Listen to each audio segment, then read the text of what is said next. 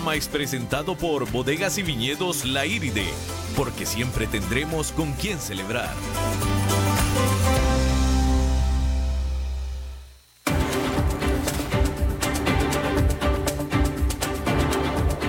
Inicia a las 5 con Alberto Padilla un programa diseñado con el objetivo de llevarte diariamente un tema de actualidad, acompañado siempre de reconocidos editorialistas, de lunes a viernes a las 5 de la tarde por CRC 89.1 Radio, a las 5 con Alberto Padilla.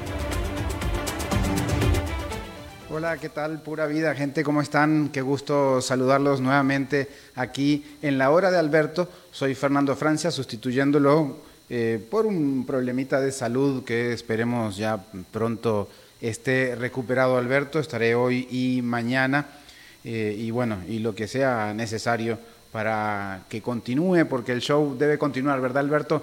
Así que buena vibra para vos y ya estarás de regreso en el programa que la gente te extraña.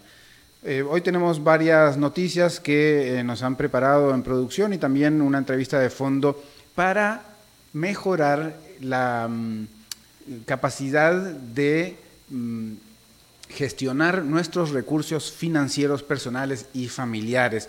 Vamos a estar eh, conversando dentro de minutos nada más, así que quédense por ahí porque eh, van a estar aquí eh, gente de la Cámara de Bancos e Instituciones Financieras de Costa Rica que nos tienen muchísimos tips y, y pues, consejos para que tengamos una mejor salud financiera en estos tiempos que claramente se hace necesario, como todas y todos ustedes sabrán y lo estarán sintiendo. Vamos a ver algunas noticias entonces internacionales y enseguida luego de esto vamos con, con la entrevista. Estados Unidos y Turquía parece que primero quieren verse por las buenas. Donald Trump decidió enviar toda su artillería pesada a Turquía para aumentar la presión por su ofensiva en contra de los insurgentes kurdos. Ambos, Mike Pence, el vicepresidente, y Mike Pompeo, secretario de Estado de Estados Unidos, están volando en este momento a Estambul para reunirse con el presidente Erdogan y convencerlo por las buenas de un cese inmediato. Pero hay un problema. Erdogan avisó con antelación que no se reunirá con ellos. El lunes, Trump ordenó sanciones a los ministros turcos del Interior, Defensa y Energía, impuso aranceles a las importaciones turcas de acero y canceló las negociaciones para un nuevo tratado comercial. Ante las amenazas previas de Trump de destruir a la economía turca, lo cierto es que estas sanciones son más ruido que nueces. Sin embargo, podrían venir más sanciones. De hecho, el Departamento de Estado advirtió que vendrán más medidas si Turquía no saca sus tropas de Siria. Asimismo, el Congreso de Estados Unidos está considerando sus propias sanciones contra el propio Erdogan. Por su parte, fiscales de Nueva York levantaron cargos contra un banco turco acusado de violar el embargo en contra de Irán. Pero hasta ahora, nada de esto parece mover al presidente turco y por lo cual advirtió que no se reuniría con los Estados Unidos, con los estadounidenses que están volando hacia la zona, alegando que jamás declararemos el cese al fuego. Y el martes, el propio Erdogan agregó, nosotros nos sentamos en la mesa con organizaciones, nosotros no nos sentamos en la mesa con organizaciones terroristas. Vaya lo que les dijo entonces a mm, los enviados de Trump. Adicionalmente, Rusia desplegó sus tropas en el territorio del norte de Siria, que quedó vacante por las tropas estadounidenses, al tiempo que calificó la incursión de Turquía de inaceptable. Desde que las fuerzas kurdas hicieron un acuerdo de emergencia en el régimen sirio, para defenderse del asalto de Turquía, fuerzas sirias han establecido presencia en varios poblados del norte que antes eran controlados por los kurdos con apoyo de Estados Unidos. Según reportes, cientos de miles de kurdos han tenido que abandonar sus hogares desde que se fueron las tropas estadounidenses y entraron las turcas. Bueno, eh, los conflictos siguen, siguen en esa zona del mundo. Eh, y siguiendo con Estados Unidos, banca de Estados Unidos, el Día de la Verdad, se dice. Como es usual, son los bancos los que inician la temporada de reportes de resultados trimestrales de las empresas estadounidenses. Este miércoles se da el banderazo de salida con el gigante Bank of America. El jueves será el de Morgan Stanley. Aunque los recortes de tasas de interés por parte de la Reserva Federal han causado afectación a los resultados que entregaron el martes JP Morgan Chase y Citigroup, fueron bastante buenos. El ingreso neto de JP Morgan subió 8% anual al tercer trimestre, mientras que las entradas por parte de su división de banca de inversión subieron 7%, la de sus operaciones de corretaje de valores cayeron. En Citi, mayores ingresos por parte de su operación de tarjetas de crédito y menores impuestos elevaron su retorno del capital tangible, medida muy utilizada para la rentabilidad por encima de su estimado para el año. Goldman Sachs fue otra historia. Sus ganancias netas cayeron 26% con un desplome de sus ingresos en banca de inversión. En cambio, su rival, su rival Morgan Stanley depende más de la administración de fondos y por tanto se espera que, la, que le vaya mejor. Y continúan los problemas para Wells Fargo. Sus costos legales asociados a su escándalo por sus prácticas de venta de la mano de la caída de tasas de interés volvieron a afectar a sus resultados. Afortunadamente para los inversionistas de este, que es el mayor banco de Estados Unidos, su nuevo presidente comienza a trabajar la próxima semana, según anunciaron. Bueno, y en temas eh, que uno, quizás ustedes, amigos, amigas, puedan sentirlo un poco más cercano, no muy cerca, pero Netflix. Todos los días la gente ve Netflix. Película, 5 estrellas, resultados, 3. Netflix, el servicio de descarga de películas, entrega este miércoles sus resultados al trimestre que terminó en septiembre. Y los inversionistas están nerviosos. En sus más recientes resultados que entregó la empresa en julio, el crecimiento de la base de suscriptores no alcanzó siquiera los estimados de la propia compañía. Pero aún, peor aún, el número de suscriptores en Estados Unidos cayó por primera vez desde 2011.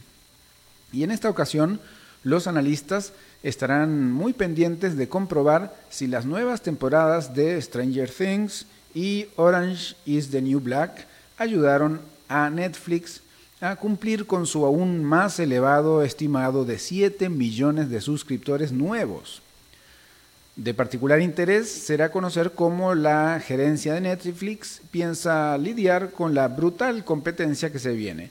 Este noviembre se lanza el servicio Apple TV Plus, luego le sigue Disney Plus, pero también HBO, Max, NBC Universal eh, anunciaron su ingreso a la carrera para el próximo año.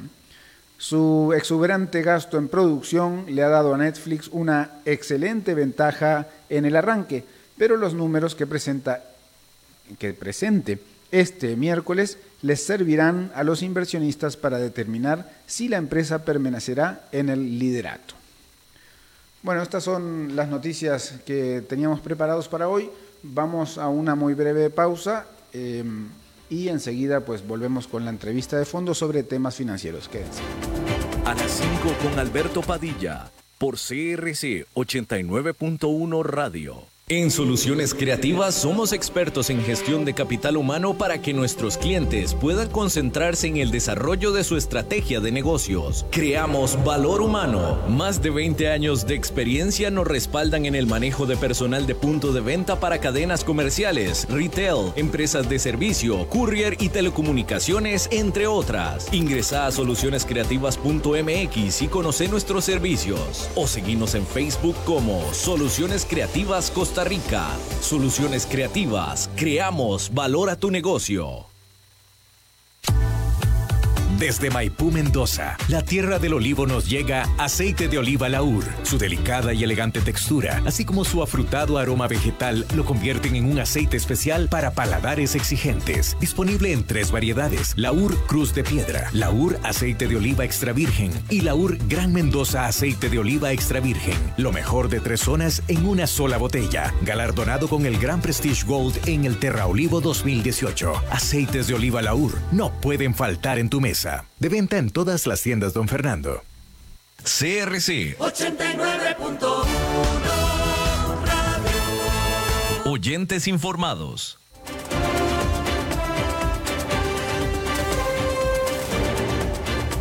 Seguimos escuchando a las 5 con Alberto Padilla. Pura vida, gracias por continuar en sintonía. Son las 5 y 10 y eh, continuamos con los temas eh, financieros, los temas económicos, aquí en eh, a las 5 con Alberto Padilla. Yo soy Fernando Francias, haciendo la suplencia de Alberto por un tema de salud, así que esperemos que se mejore pronto. Está con nosotros Anabel Ortega, que es directora ejecutiva de la Cámara de Bancos e Instituciones Financieras de Costa Rica, eh, una entidad que agrupa a prácticamente todas las entidades, todos los, bancos, las distintas entidades que tienen actividad financiera. las entidades que son reguladas por su jefe, ¿cierto? Correcto. Correcto. Sí, eh, eh, son distintos tipos de actividades, principalmente bancos públicos y privados de todo tipo, ¿no? Eh, sí, efectivamente, eh, las entidades bancarias y financieras reguladas por su jefe básicamente son los operadores, los intermediarios financieros eh, autorizados por la superintendencia y por el Banco Central para este, operar en el, en el mercado costarricense. Esta Cámara tiene ya unos cuantos años. Sí, el año pasado cumplimos 50 años, 50 de fundado, sí, es la entidad gremial más antigua del sistema financiero. este, eh, así es que eh, ya, ya tiene su ratillo de, estar. Es una entidad que nació cuando nacieron las entidades financieras privadas en Costa Rica, eh, que así fue como surgieron y luego surgieron los bancos privados. Entonces, por eso inició como una asociación de entidades financieras que luego fue afiliando a las entidades bancarias también. Bueno, vamos a hablar un poquito em, de las finanzas em, personales. Eh, es un tema que está hoy pues eh, por todos lados porque em, ya se han, salido unas cuantas eh, reportes de distintas instituciones que la, gente en Costa Rica está muy endeudada, que está que de alguna manera no está con sus presupuestos equilibrados. Correcto. el tema de la educación financiera y las finanzas sanas adquiere cada día mayor relevancia y si vemos las cifras que se están hablando del sobreendeudamiento, pues yo digo que la educación financiera es una vacuna para no llegar precisamente a situaciones de sobreendeudamiento. Vamos a hablar de lo que significa sobre, sobreendeudamiento eh, dentro de unos minutos nada más, la están llamando, pero que a la persona que la está llamando, que la llame luego. Eh, con Anabel Ortega, directora ejecutiva de la Cámara de Bancos e Instituciones Financieras, vamos a conversar sobre, sobre, sobre endeudamiento más adelante, porque es un tema importante. Pero eh, antes que nada, se realizará la décima Feria Nacional de Educación Financiera. qué interesante, una feria para la educación financiera. ¿Qué, ¿Qué, es lo que se hace allí? Correcto, hace 10 años eh, iniciamos el reto de eh, em, abrir un espacio para la educación financiera de la población. Y con ese fin, este, eh, y con el apoyo del Banco Central, el MEIC y las superintendencias, hemos venido realizando este foro. Es un espacio abierto. la idea era, bueno, las instituciones bancarias y financieras salen a la calle, a orientar al público. Literalmente. Literalmente, es a la calle, precisamente. Fue una idea como que, bueno, es que el cliente viene, bueno, pero ahora vamos a salir nosotros. Y esa fue la propuesta, ¿verdad? Vamos a salir nosotros porque eh, la gente necesita orientación, necesita información y es un espacio para sensibilizar, ¿verdad? Porque es en un espacio abierto frente a Correo de Costa Rica, en una plazoleta, donde cualquier persona puede acercarse y buscar orientación, ¿verdad? Eso va a ser el jueves 31 en la mañana, porque claro, llueve mucho en esta época. Hasta la una de la tarde nos permite el agua, sí. Lo hemos tenido que reducir. La, gente, cualquiera, puede ir a las 9 de la mañana y ahí mm, tener distintas experiencias, por ejemplo, en temas de educación financiera. No importa si sos muy gato o no en temas financieros, ahí puedes, algo seguramente podrás aprender. Por favor, más bien que asistan todas las personas que, quieran, que tengan inquietud, que no conozcan y quieran conocer. Es, eh, ahí van a ver asesores financieros, o sea, personas especializadas que van a estar eh, orientando, que van a estar aconsejando sobre todo tema, ahorro, endeudamiento, tarjetas de crédito, cómo utilizarlas adecuadamente, eh, que, porque la deuda no es mala, ¿verdad? Eh, es cómo lo utilizamos. Entonces, hasta dónde la persona puede llevar una deuda a su capacidad de pago. Entonces, todos estos consejos y estas orientaciones las pueden recibir en la feria y van a estar distintos operadores bancarios y financieros, tanto públicos como privados, brindando esa asesoría. Si usted está por el centro de San José, entonces el jueves 31 de octubre en el bulevar llamado Juan Rafael Mora, que es ahí frente al edificio central de correos, en esa mm, como peatonal plazoleta, que hay allí, eh, desde las 9 de la mañana, jueves 31 de octubre. Eh, pero hagamos un adelantito de lo que va a pasar ahí. Digamos, la gente puede llegar ahí eh, y hay distintos stands puestos de las entidades financieras y, hacer preguntas y algunos tendrán distintos tipos de actividades o de, o de, o de respuestas para darle. Le comento, ahí va a estar los bancos estatales, Banco Nacional, Banco de Costa Rica, Banco Popular, Da Vivienda, el BAC, entidades eh, mutuales, MUCAP y Grupo Mutual, y también cooperativas. Eh, Todas integrantes de la Cámara de bancos, e, instituciones financieras. Sí, y ahí van a estar orientando. Hay una actividad, además, eh, además de la información que le pueden brindar, de la consulta puntual que puede hacer la gente, también tenemos una actividad conjunta de todas las instituciones, precisamente este, eh, enfocándonos en la necesidad de que la gente, ¿cómo puede la gente no caer en sobreendeudamiento? Bueno, necesita un presupuesto. Entonces tenemos lo que llamamos la presupuesta, Tom. Y es que aparte toda la, la, información y la asesoría que le puede brindar cada una de estas entidades participantes, también vamos a tener en todos los stands, todas las personas van a poder eh, asesorarse sobre cómo hacer un presupuesto. Eh, las instituciones van a tener a su disposición todas las herramientas que cada una tiene. Ahora hay mucha herramienta digital para. O sea, uno puede llegar ahí incluso a hacer un presupuesto. hacer un presupuesto y que le enseñen cómo hacerlo, a que le diga, bueno, cuáles son sus ingresos, cuáles son sus gastos, cómo lo puede utilizar. Entonces, es algo eh, realmente eh, muy valioso para las personas porque si nunca han hecho un presupuesto, ahí pueden saber cómo, aprender cómo hacerlo.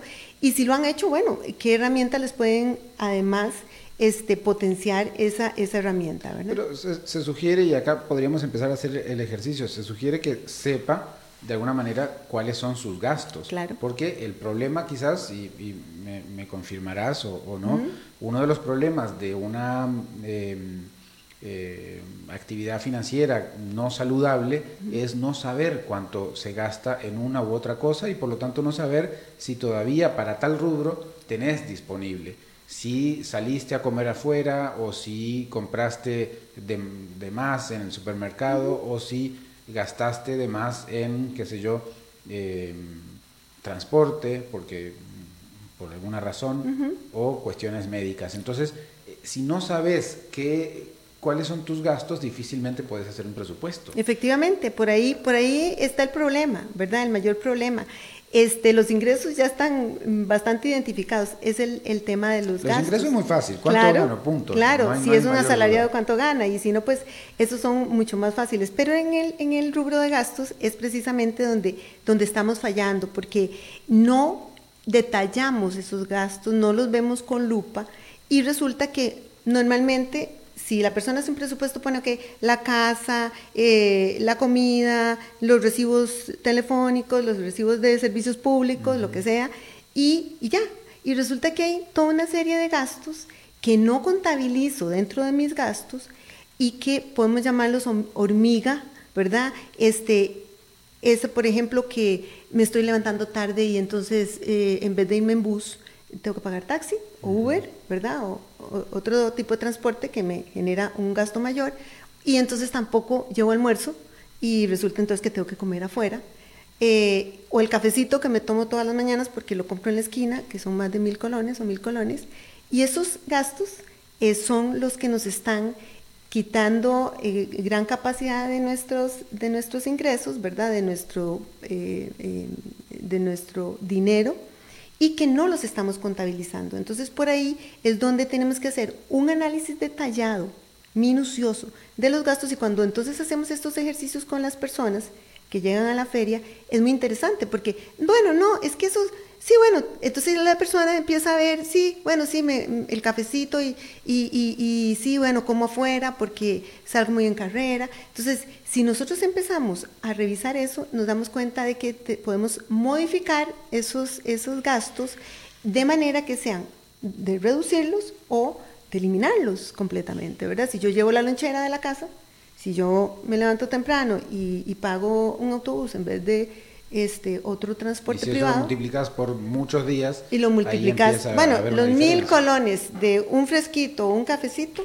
son a la semana 5 o 6 mil colones. Al mes lo multiplicamos. 20, 30 mil. Exactamente. Entonces decimos a veces que no tenemos capacidad de ahorro y es que tenemos muchos gastos que no, ahí mismo podemos hacer un, espacio para el ahorro. Le estamos debiendo a la gente conversar sobre, eh, eh, sobre, sobre endeudamiento, pero ahora también mencionas el ahorro. Ahorita vamos a hablar de cuánto deberíamos estar ahorrando y por qué no podemos ahorrar, que ya lo adelantas un poquito, pero hay una diferencia entre problema económico y problema financiero.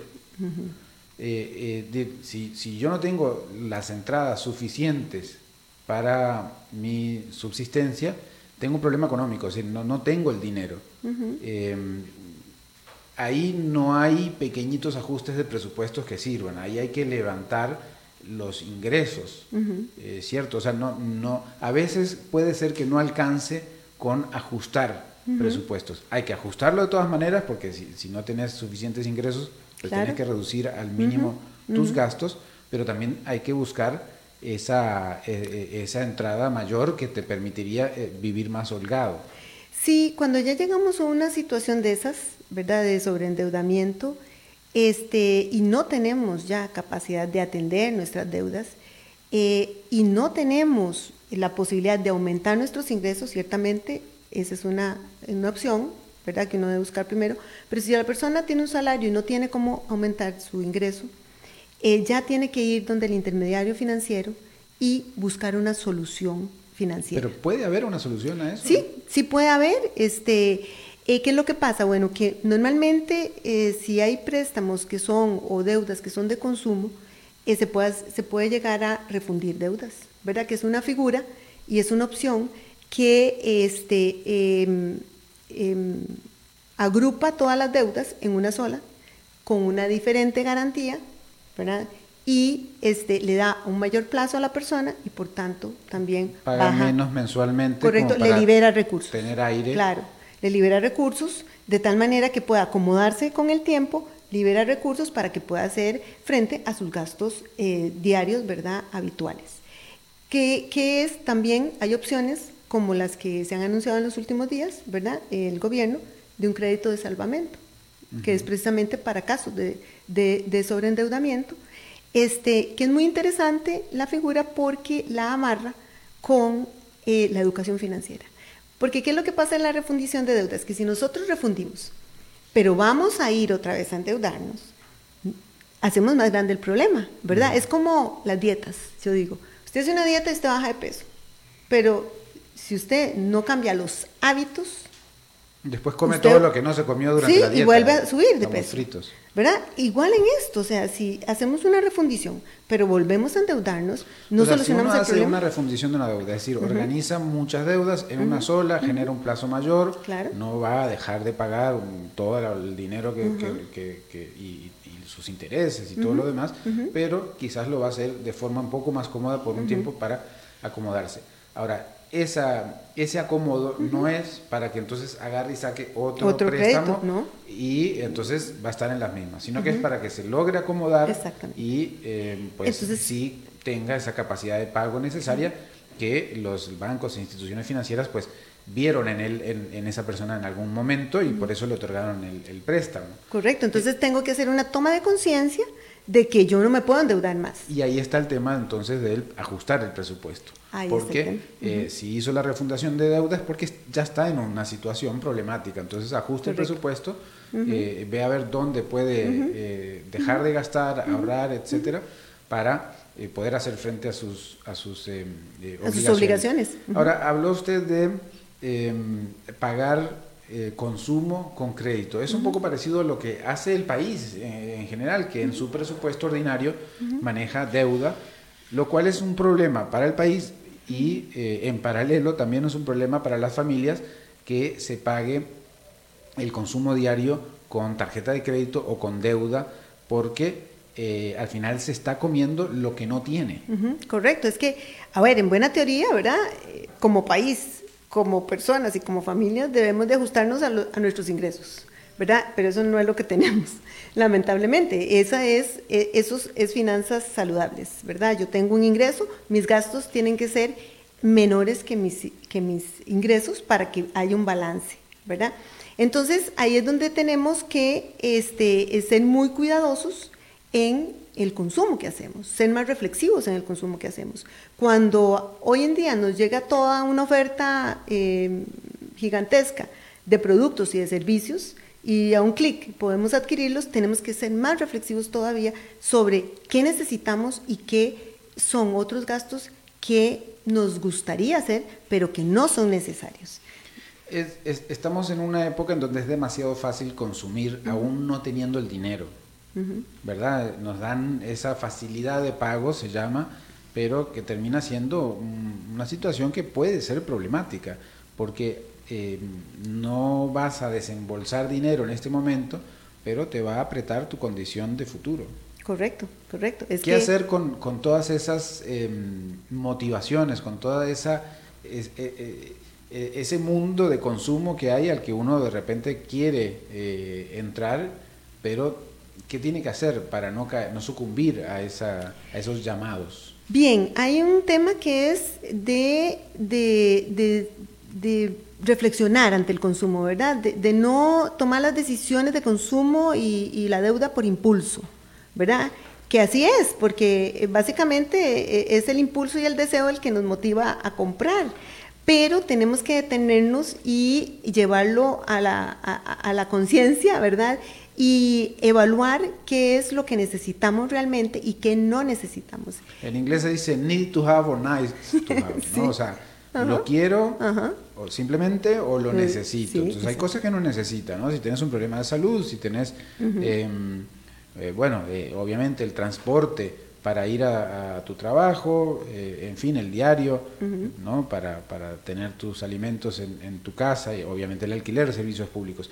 Pero hay gastos que posiblemente podrías pensar y no hacerlos. Correcto, entonces un tema de análisis, ¿verdad? De reflexión y de toma de conciencia y otro de cambio de hábitos, que era lo que decíamos del ejemplo de la dieta. Si yo no cambio el hábito, voy a tener, voy a seguir con el mismo problema. Hablabas hace un, tiempo, hace un ratito del tema del ahorro y se dice siempre que el ahorro es un hábito sano, es un hábito necesario y bueno, el ahorro te permite hacer algún gasto adicional en determinadas épocas del año o también tenerlo para emergencias y, no estarlo gastando en diciembre, ¿no? Porque el ahorro no es necesariamente para esos gastos extras en diciembre. Em, sin embargo, eh, en esta época el ahorro se hace muy complicado. Sí, sí, el ahorro es una protección, es un hábito que deberíamos de cultivar desde los, más, los primeros años, ¿verdad? Desde chicos. Em, y es difícil, eh, ¿verdad? Si no lo ha tenido la persona, eh, pero no es imposible y hay que empezar cambiando el hábito. Ahora, mucha de la gente, la mayoría dice, no tengo capacidad para ahorrar. Eso es lo que primero dicen. Eso es lo que primero dicen, ¿verdad? Si la persona no tiene el hábito, dice no tengo capacidad de ahorrar. Pero cuando nos sentamos y conversamos y vemos eh, el tema del presupuesto y vemos el tema de los gastos, eh, nos damos cuenta de que la, la, persona sí tendría capacidad si este, eh, redujera algunos de esos gastos que no son necesarios, ¿verdad? Porque son sencillamente cosas que deseo. Entonces, eso es importante. En ese, en ese análisis nos damos cuenta de que nosotros mismos hemos reducido esa capacidad de ahorro por consumo irreflexivo. Si nosotros revisamos de nuevo eso, entonces nos damos cuenta que abrimos, podemos abrir espacio al ahorro.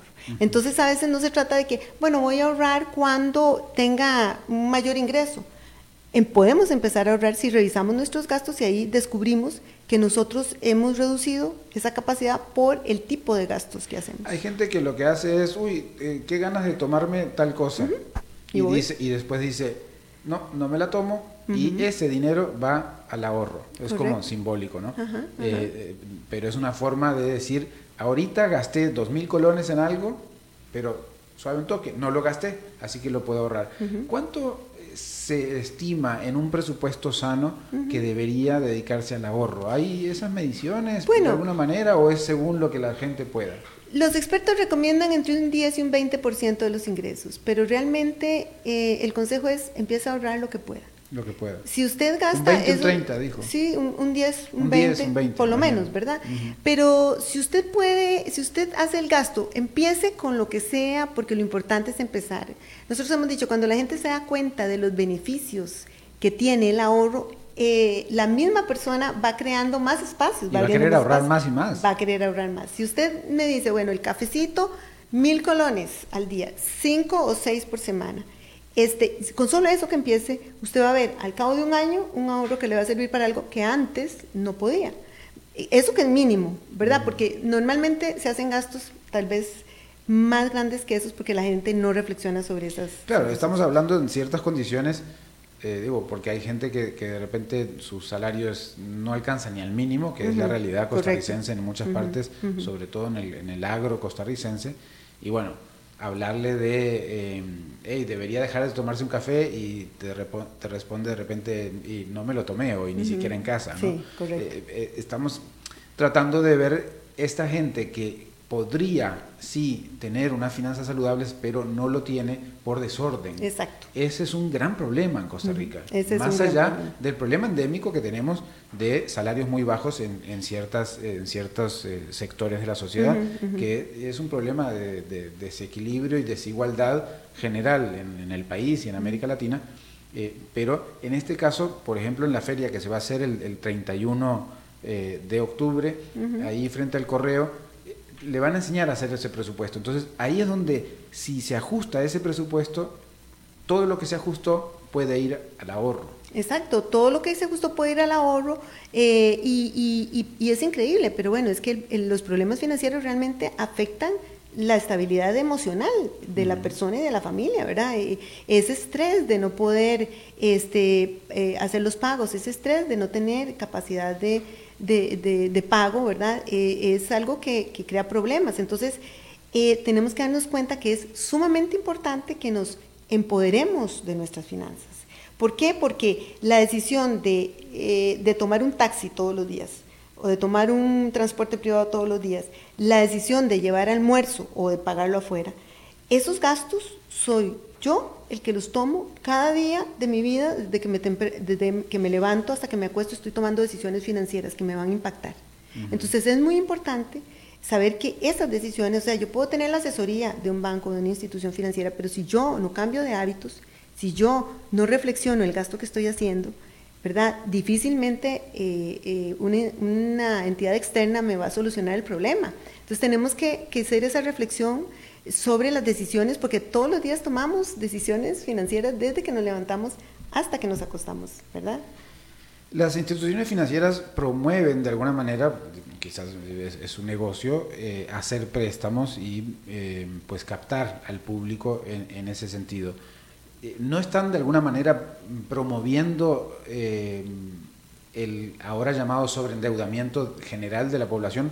Porque según el Ministerio de Economía, Industria y Comercio, la sobre, el sobreendeudamiento es eh, importantísimo. El nivel de deuda que manejamos los costarricenses en, tarjetas de crédito es brutal. Pues no, porque esa es la función del sistema financiero, ¿verdad? Eh, llevar recursos de los eh, agentes superavitarios a los deficitarios, o sea, al que necesita el crédito. Así es que la colocación de crédito y, el, y la deuda no es mala, es la deuda que yo no puedo enfrentar. ¿verdad? Es, es, la deuda que yo no, en la que no tengo capacidad de pago. Así es que, eh, ¿verdad? Hay que separar la deuda y la función de crédito y la función de los operadores bancarios y financieros del sobreendeudamiento, que ahí caemos cuando ya eh, eh, abusamos de, de, esos instrumentos, ¿verdad? Entonces es importante este, separar esas situaciones que no son sanas de la deuda, que es algo normal. ¿Cuándo no deberíamos endeudarnos? Bueno, cuando no tenemos capacidad de pago, cuando, cuando primero... ¿Sobre qué? Bueno, primero sobre lo que realmente necesitamos. O sea, si quiero mm, tener un televisor más grande, mm, quizás podés tratar de no endeudarte por eso. Exactamente. Eh, eh, hay, hay, bienes que podemos eh, precisamente separar el dinero, ir separando el dinero para comprarlo, ¿verdad? Entonces, eh, tenemos que reflexionar sobre qué gasto, para qué gasto voy a pedir una deuda y qué gasto voy a esperar porque no es necesario, ¿verdad? Sino que es algo que deseo, entonces hago mi planeamiento, planifico cuánto voy a sacar, por ejemplo, cuánto voy a separar de mis ingresos para hacer ese gasto a fin de año. Ahora, si se viene una crisis, eh, algo, algo que te pasó, si, si, tienes, si, si tienes automóvil, si viene una crisis de salud, que tienes que comprar algunas cosas porque por alguna razón no, no se pudo hacer en la, en la salud pública, eh, pues bueno, a veces hay que usarlo. Es necesario. Pero hasta en ese caso yo puedo decir y planificar, ok, tuve que hacer este gasto, pero lo voy a pagar en tantos meses. Porque en la tarjeta podemos pagar, ¿verdad? El pago mínimo o podemos incluso hacer este, pagos al principal. Entonces, si yo me planifico, pero lo importante es eso, la planificación, ¿verdad? Entonces, dije, bueno, de, tuve que hacer este gasto, pero voy a salir en seis meses, porque no me sirve que se me haga una deuda a, a tantos años, ¿verdad? Estamos hablando con Anabel Ortega, directora ejecutiva de la Cámara de Bancos e Instituciones Financieras de Costa Rica. En esta Cámara obviamente no está todo el sector informal que eh, genera eh, estos em, préstamos con, eh, condiciones, bueno, que no están reguladas justamente porque están en el sector informal. Obviamente esas, esas, no me llaman instituciones, sino esas personas o esos grupos no están dentro de esta Cámara, ¿no? Eh, eso afecta de alguna manera también a la población que tiene deudas ya con el sector formal, con el sector financiero formal, eh, porque incluso no aparecen en los registros esas, esos préstamos de la calle, em, eh, incluso los, las cuotas del comercio tampoco aparecen en el récord financiero de deudas y por lo tanto no es tomado en cuenta por por la entidad financiera que te vaya a gestionar un crédito. E, eso es un problema para, bueno, para la sociedad en general. Sí, es un problema y hay que llamar la atención de la población en varios sentidos. Eh, uno es que eh, la gente en muchas de estas ofertas de almacenes se va por la cuota semanal que le ponen o mensual, sin reflexionar sobre la tasa que le están cobrando, y el plazo que necesita para salir de esa a deuda. Veces puede estar pagando el doble, un, un equipo, un cualquier, cualquier, eh, bueno, cualquier bien. Correcto, normalmente está pagando mucho más a una tasa mucho más alta, pero solo ve la cuota y le parece que la puede enfrentar. Entonces ahí ya es un gran problema de costos financieros que están asumiendo sin tener la capacidad y que no es justo tampoco que paguen muchas veces más por un bien que podrían pagar menos, ¿verdad? Entonces ahí por un lado. Por otro lado, lo que usted señala, lo que usted bien señala, que es que esas deudas no están en este momento reflejadas en la información del Centro de Información Crediticia, por ejemplo, que consultan las instituciones bancarias y financieras, que, es toda la deuda total del sistema financiero. Y entonces eso, digamos que es un espacio este, eh, ciego, ¿verdad? Que las instituciones al analizar la capacidad de pago del cliente, analizan por supuesto lo que el cliente aporta y analizan la situación en el, centro, en el centro de información crediticia, pero no están teniendo la información completa. Entonces es muy importante que esa información se pueda reflejar en una base de datos como el Centro de Información Crediticia para que realmente los operadores también tengan esa información y entonces puedan ver que realmente esa persona ya no tiene capacidad de... ese centro de, información, los operadores, obviamente tu información, pero también revisan ese. Claro, entonces eso les sirve para este, cruzar la información y saber si lo que le están aportando es completo o si falta información pero dentro del sistema financiero. Entonces ahí tenemos un vacío muy importante que es toda esta área de de almacenes, de consumo de crédito eh, del comercio, que no está ahí reflejado. Entonces es muy importante que eso viene a atenderse en este proyecto de salvamento eh, que está presentando el gobierno en los últimos días. Entonces es muy importante que esté incluido. Ahora, por ejemplo, una, un, algo que se le puede decir a la, a la gente que se endeuda para comprar cosas que no necesariamente necesita, es en vez de endeudarse y pagar la cuota eh, mensual tener el bien de una vez y después quedar con la deuda, podría hacerlo al revés, ahorrar esa cuota y pagarlo a contado al final del ahorro si lograste ahorrar el dinero suficiente para eso que quieres comprar y así no compras, no lo compras tan caro, ¿no? Claro, es decir, en vez de estar pagando dos años una cuota, quizás ahorras un año el mismo monto y ya la compraste. Muy posiblemente, y lo importante ahí es planificar, es planificar, o sea, y hacer la diferencia entre, nuevamente, la pregunta inicial ante un consumo, ¿lo necesito o lo deseo o lo quiero? Si mi respuesta es lo necesito, tengo que gastarlo ya tengo que asumirlo ya con el medio que pueda. Pero si es lo deseo o lo quisiera, eso significa que puedo aplazarlo. Y si lo puedo aplazar, entonces lo puedo planificar. Bueno, vamos a seguir conversando con Anabel Ortega, directora ejecutiva de la Cámara de Bancos e Instituciones Financieras de Costa Rica, después de esta muy breve pausa. A las 5 con Alberto Padilla, por CRC 89.1 Radio. En Soluciones Creativas somos expertos en gestión de capital humano para que nuestros clientes puedan concentrarse en el desarrollo de su estrategia de negocios. Creamos valor humano. Más de 20 años de experiencia nos respaldan en el manejo de personal de punto de venta para cadenas comerciales, retail, empresas de servicio, courier y telecomunicaciones, entre otras. Ingresa a solucionescreativas.mx y conoce nuestros servicios. O seguimos en Facebook como Soluciones Creativas Costa Rica. Soluciones creativas. Creamos valor a tu negocio. Desde Maipú, Mendoza, la tierra del olivo nos llega aceite de oliva Laur. Su delicada y elegante textura, así como su afrutado aroma vegetal, lo convierten en un aceite especial para paladares exigentes. Disponible en tres variedades: Laur Cruz de Piedra, Laur Aceite de Oliva Extra Virgen y Laur Gran Mendoza Aceite de Oliva Extra Virgen. Lo mejor de tres zonas en una sola botella. Galardonado con el Gran Prestige Gold en el Terra Olivo 2018. Aceites de oliva Laur no pueden faltar en tu mesa. De venta en todas las tiendas, don Fernando. CRC 89.1 Oyentes informados.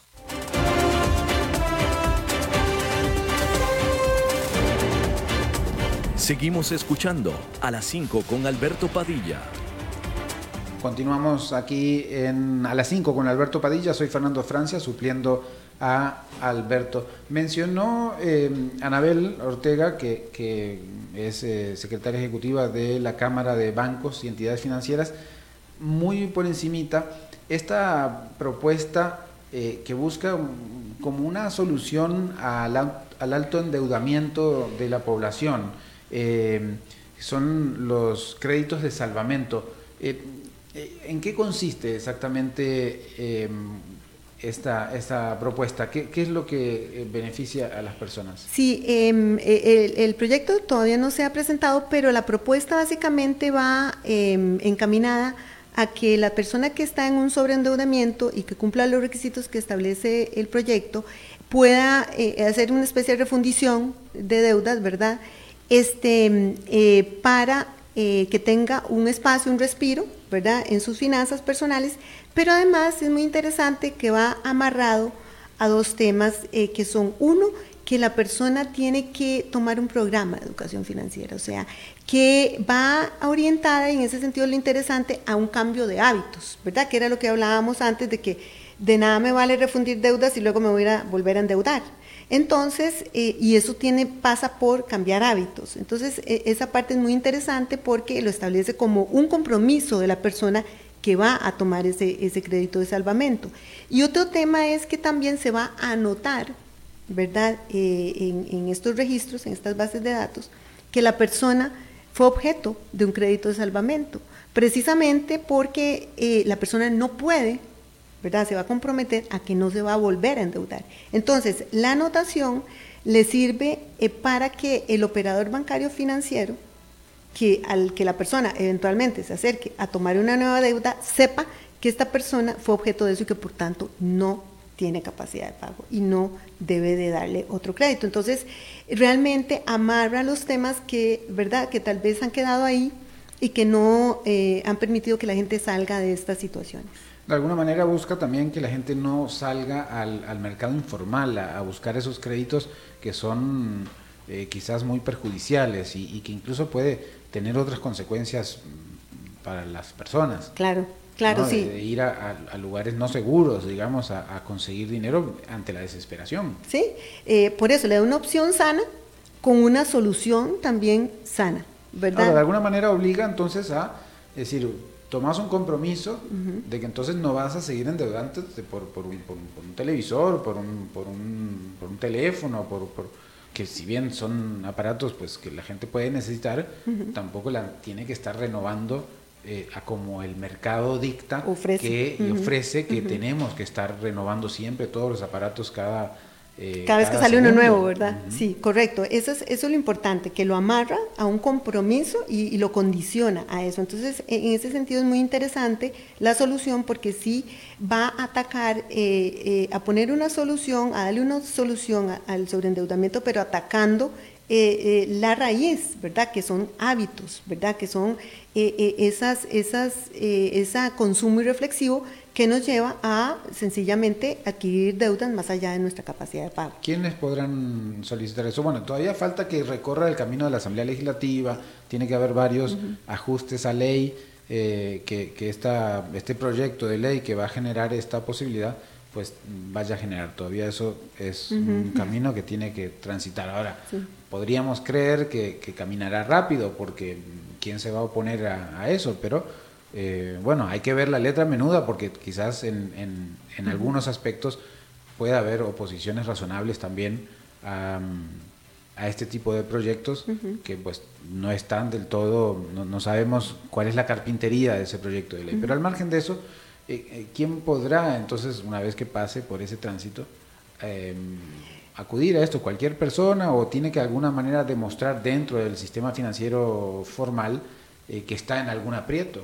Sí, sí es para personas físicas, está dirigido, eh, por lo menos hasta la información que tenemos, es personas... productivo para la no, empresa. No, no, es para empresas, es para personas físicas que cumplan los requisitos, ¿verdad? Si tienen que demostrar que tienen una situación de sobreendeudamiento también, este, y además adquirir eh, esos compromisos, ¿verdad? Entonces, hasta donde sabemos, ojalá desde esa perspectiva que tuviera una acogida y un trámite expedito, ¿verdad? Para poder empezar a solucionar esos problemas, pero eh, efectivamente habrá que ver en la marcha ya en el trámite legislativo este, eh, qué, proceso lleva.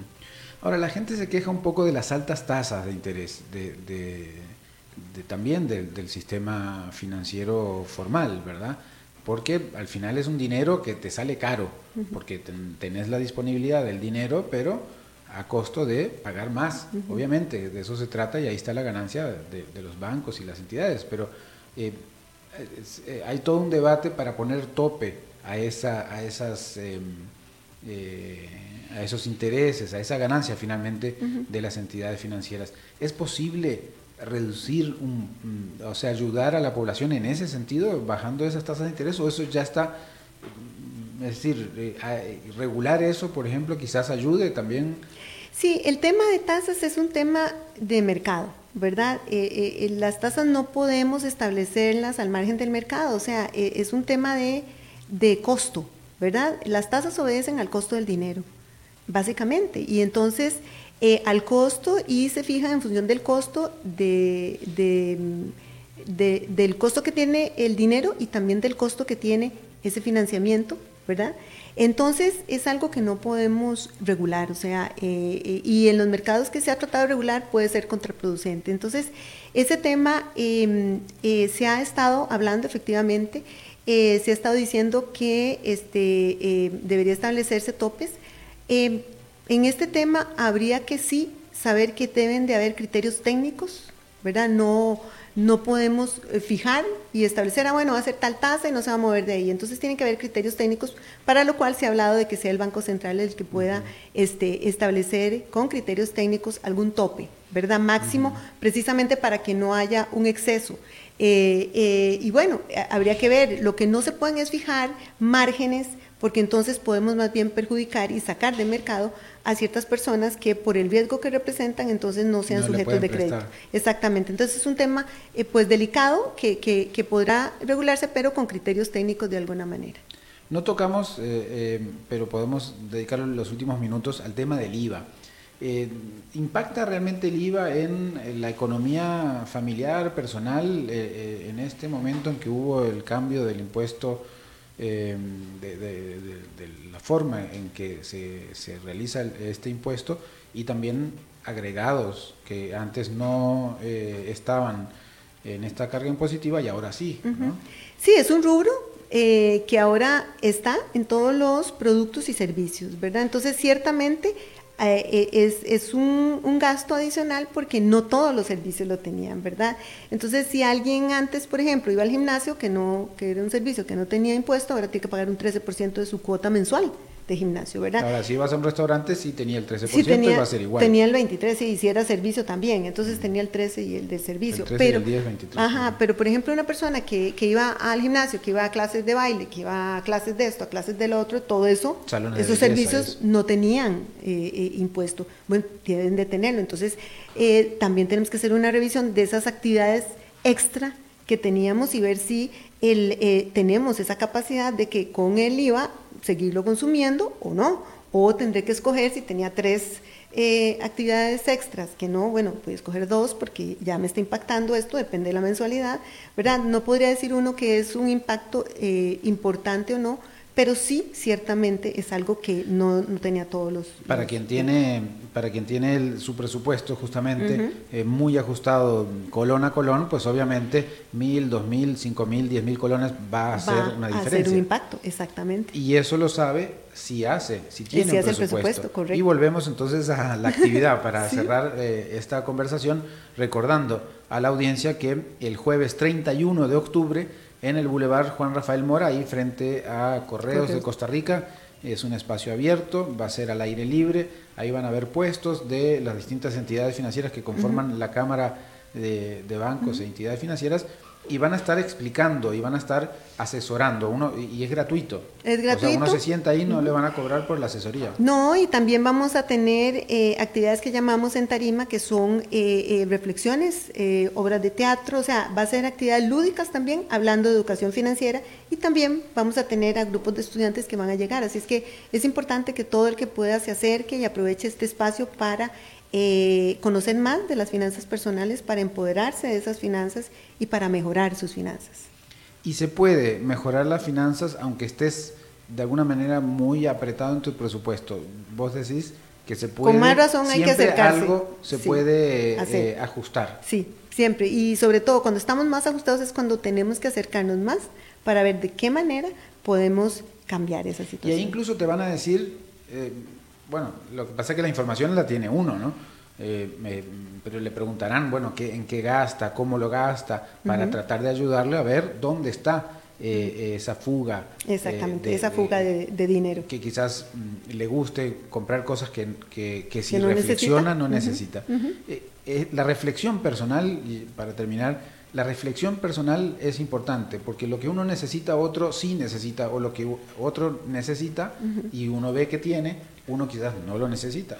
Correcto, y es que eh, eh, es mi situación particular, mi capacidad de pago, mis ingresos y, que el otro tenga o no tenga, ¿verdad? Este, no me puede llevar a mí a tomar las mismas decisiones. Cada uno debe empoderarse de sus finanzas, pero siempre habrá espacios eh, y por eso es importante que, que, vayan, que se asesoren este, y, que, y que puedan recibir orientación. Es la Feria Nacional de Educación Financiera este jueves 31 de octubre que se ha hecho por 10 eh, años. ¿verdad? Importantísimo. 10 años. Se, nota, ya, ya nos vamos, se nota... Eh, un cambio. Un cambio en estos 10 años. ¿Hay mayor educación financiera? Sí, sí, sí se nota porque cuando nosotros iniciamos la gente no se acercaba a recibir información y ahora la gente sí se acerca, de tal manera que se han entendido. Se han entendido que es un tema que me atañe a mí, mis finanzas son mías. Pero también hay más consumo. Claro, claro. Entonces, una por otra. Sí, necesitamos más educación financiera. Bueno, muchas gracias, Anabel. Es Anabel Ortega, directora ejecutiva de la Cámara de Bancos e Instituciones Financieras de Costa Rica, que nos visitó hoy bueno, y nos ayudó a entender un poco más este tema de, de por qué hacer presupuestos, porque al final es poner un montón de números en un papel que uno puede pensar que es tedioso, pero te puede ayudar. Muchísimo. Nos puede hacer la diferencia en nuestras finanzas personales. Muy bien, muchas gracias por compartir hoy con, con la audiencia. Vamos, eh, bueno, llegamos al final, amigos, amigas de esto. Yo ya estaba mandando una pausa, pero no, llegamos al final este, de, a las 5 con Alberto Padilla. Soy Fernando Francia, acompañé a ustedes en ausencia de Alberto, que en próximos días estará de nuevo con todos ustedes. Muchas gracias por su sintonía, nos escuchamos la próxima edición.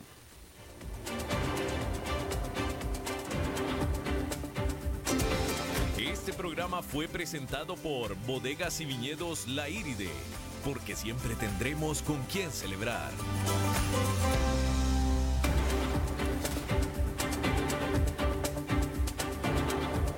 Concluye a las 5 con Alberto Padilla.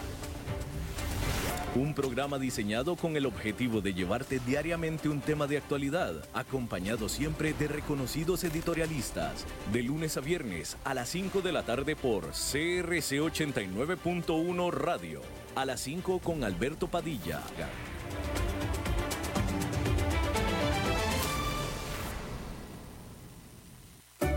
Quizás sabías que en octubre se celebra el Día Internacional de la Pasta, pero lo que no sabías es que Roma lo celebra todo el mes. Por eso hemos creado un empaque familiar de un kilo y te lo ofrecemos por solo mil colones. ¡Qué rico es comer pasta! Promoción válida desde el primero hasta el 31 de octubre. Para Roma, la familia es lo primero. Apliquen restricciones. Precio sugerido. La orquesta presenta Leo Brower un icono de la música internacional celebrando su 80 aniversario. Sábado 26 y domingo 27 de octubre, Teatro Eugene O'Neill. Solista invitado Fernando Mariña de México. Director titular Ricardo Vargas. Director invitado Leo Brower de Cuba. Entradas a la venta en masterpago.com. Información en Facebook La Orquesta CR. Te invitan Producciones Papalote y Cadena Radial Costarricense. Números afortunados. ¿Sabías que nuestra genética está compuesta por cuatro herencias principales? Los primeros humanos se asentaron aquí hace 70 siglos y su herencia representa un 33%. Nuestros ancestros europeos arribaron en el siglo XVI y ahora son un 46% de nuestros genes. La construcción del ferrocarril nos dejó una herencia 12% afro y un 9% asiática. Por suerte, nuestros genes y nuestra cultura se hacen más diversos cada día. Por eso el sorteo extraordinario del Día de las Culturas trae un premio mayor de 250 millones y se juega el domingo 20 de octubre. Junta de protección social. Ganamos todos. Estas elecciones impactan todo lo que usted tiene cerca. Las aceras del barrio que usted tiene cerca, los encuentros culturales que usted tiene cerca, las comodidades en la feria que usted tiene cerca. Por eso, estas elecciones se viven de cerca. Cerca participando con sus vecinos, cerca conociendo a los candidatos y sus programas, cerca comprometiéndose con su comunidad y sus necesidades, cerca eligiendo a su gobierno local. Mi voto, mi cantón. Elecciones Municipales 2020. Un mensaje del Tribunal Supremo de Elecciones.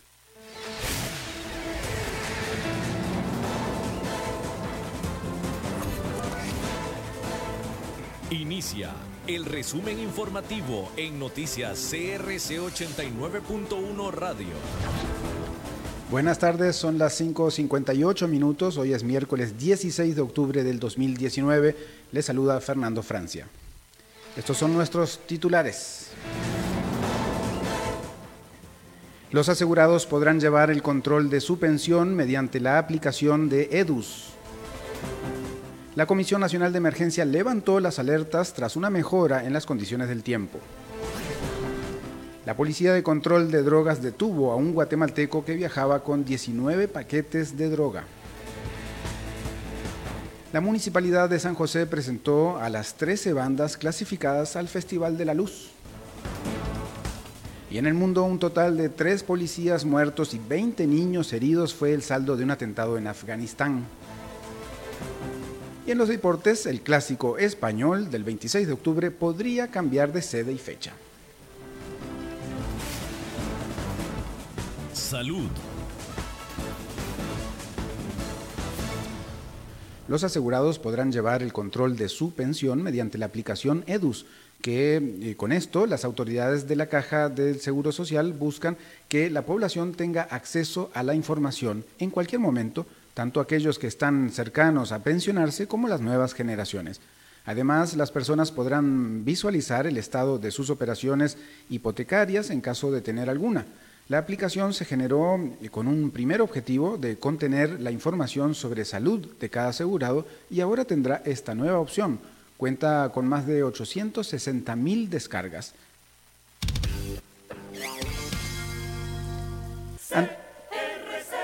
Ante las mejoras en las condiciones del tiempo, la Comisión Nacional de Emergencias, CNE, eh, levantó las alertas establecidas desde la semana pasada en el país. Hasta hoy en la mañana se mantenía la alerta amarilla en el Pacífico Norte y zona norte, mientras que la verde para el Valle Central, Pacífico Central, Sur y Huetar Caribe. En la entidad indicaron que los comités municipales de emergencia continúan con labores de monitoreo judiciales. La Policía de Control de Drogas detuvo a un guatemalteco que transportaba en su camión al menos 19 paquetes de cocaína ocultos en la carrocería. El hombre fue identificado con los apellidos Barrios Ramírez y fue detenido en la frontera de Peñas Blancas. Además de la droga, el sujeto viajaba con 2.000 quetzales, unos 700 eh, córdobas, y 20 dólares en efectivo.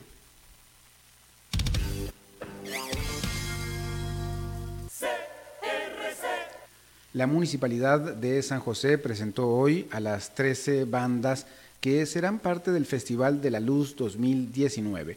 Se trata de la banda municipal Café Tarrazú, sedes Don Bosco, Colegio Salesiano Don Bosco, Colegio Técnico Profesional de Santa Cruz, Municipal de Zarcero, Municipal de San José, entre otras. El Festival de la Luz 2019 se efectuará el sábado 14 de diciembre y el evento comenzará a las 3 de la tarde con el pasacalles y a las 6 arrancará la actividad. Para conocer las 13 bandas participantes pueden ingresar a nuestro sitio web www.crc891.com, ahí con mucha más información.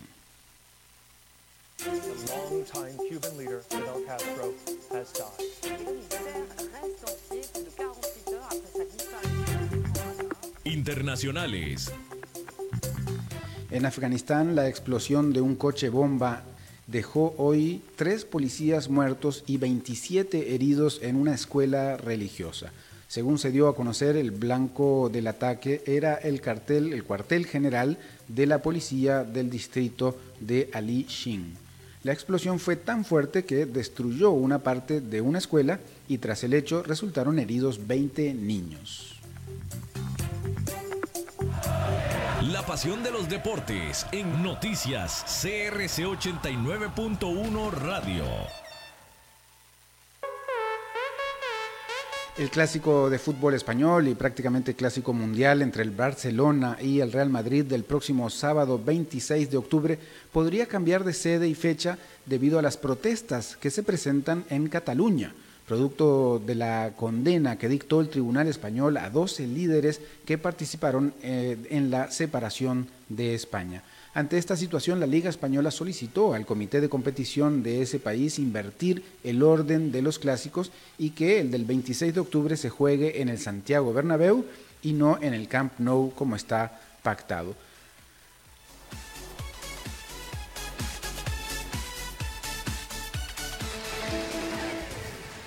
Son las 6 y 3 minutos de la tarde. Hasta aquí el resumen informativo de hoy.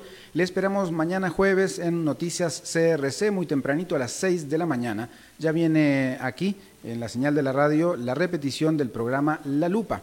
Les acompañó estos minutos Fernando Francia. Que tengan una feliz noche.